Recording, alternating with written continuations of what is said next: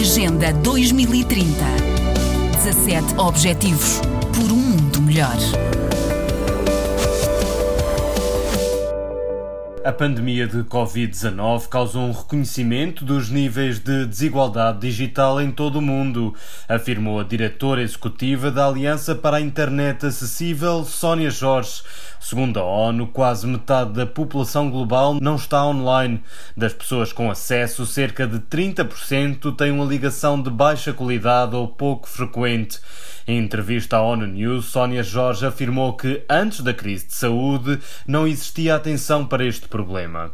Mais de 50% da população a nível mundial que já sabemos que não tem acesso à internet eh, está numa desvantagem terrível numa desvantagem que não é só a nível a acesso à informação, mas acesso à educação, acesso à informação de saúde, acesso a possibilidades a nível de trabalho e de compensar uh, também a crise económica. O problema é que mesmo aqueles que têm supostamente acesso, aqueles 50% da população mundial que se diz ter acesso à internet ou de estarem em linha, na realidade não têm um acesso que lhes permita poder, por exemplo, usufruir da educação em linha ou de informação de saúde ou até simplesmente informação geral a nível do, do estado do seu país, dos seus negócios, de, de, de várias informações básicas na vida das pessoas. Existem grandes diferenças no acesso em todo o mundo. Em África, por exemplo, apenas cerca de 25% das pessoas têm acesso a serviços digitais.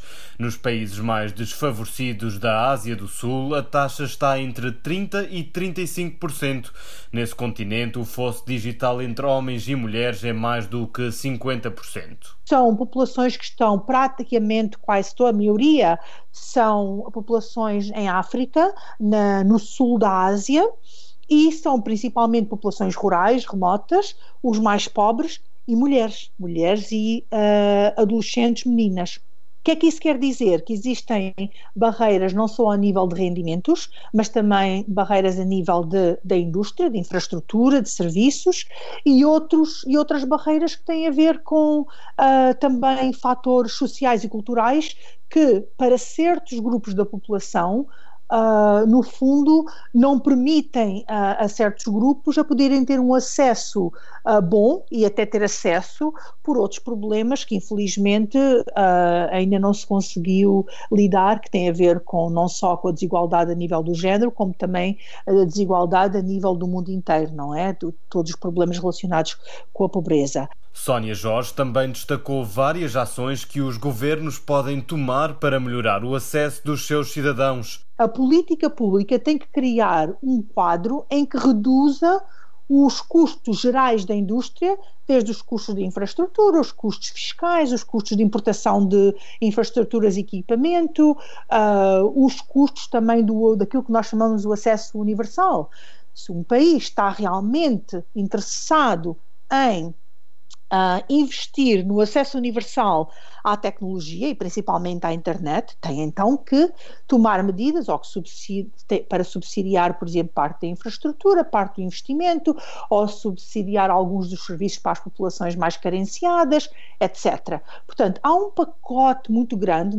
Sónia Jorge foi uma das participantes do lançamento do Roteiro para a Cooperação Digital da ONU, apresentado pelo secretário-geral em junho. Para a especialista, a pandemia é uma oportunidade que não pode ser desperdiçada. É uma oportunidade única de não só tomar ações a nível de política que são críticas, mas mantê-las e apoiá-las dessa forma consistente. E eu espero que uh, quem tem o poder da decisão não só a nível de governança, como também a nível de política pública, que uh, realmente tenham um compromisso com esta situação para as coisas continuarem a melhorar em vez de uh, ficarem estáveis ou estagnarem. O novo roteiro da ONU recomenda ações concretas e oito passos para uma melhor cooperação internacional. Da ONU News em Nova York, Alexandre Soares. Agenda 2030 17 Objetivos por um mundo melhor.